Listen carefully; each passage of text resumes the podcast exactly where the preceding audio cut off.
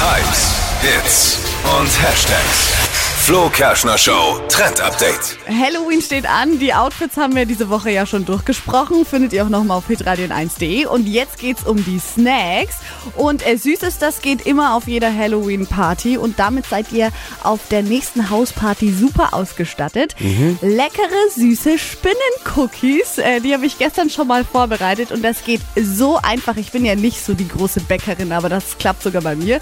Dazu braucht ihr einfach Cookie-Teig, dann die Cookies backen und auf die warmen Kekse dann so ein Toffifee drauflegen. Es sieht Mm. dann aus wie die Spinne und dann die Beine mit so Schoko und die Augen äh, draufmalen. Und Achtung, acht Beine für, den Spin für die Spinne. Acht Beine. Acht Also Ah, Beine. wenn, ich, wenn, ich, wenn ich mehr Schoko will, muss ich mehr Beine Da, da machen. musst du mehr Beine machen. Ähm, das ganze Rezept und auch ein Cookie-Teig-Rezept habe ich euch mal auf hitradion1.de verlinkt. Und ihr probiert gerade schon, wie schmeckt? Hm? Na, lebt die Spinne in der Wüste? Ja, weil das es ist trocken Sand ist. und... Was?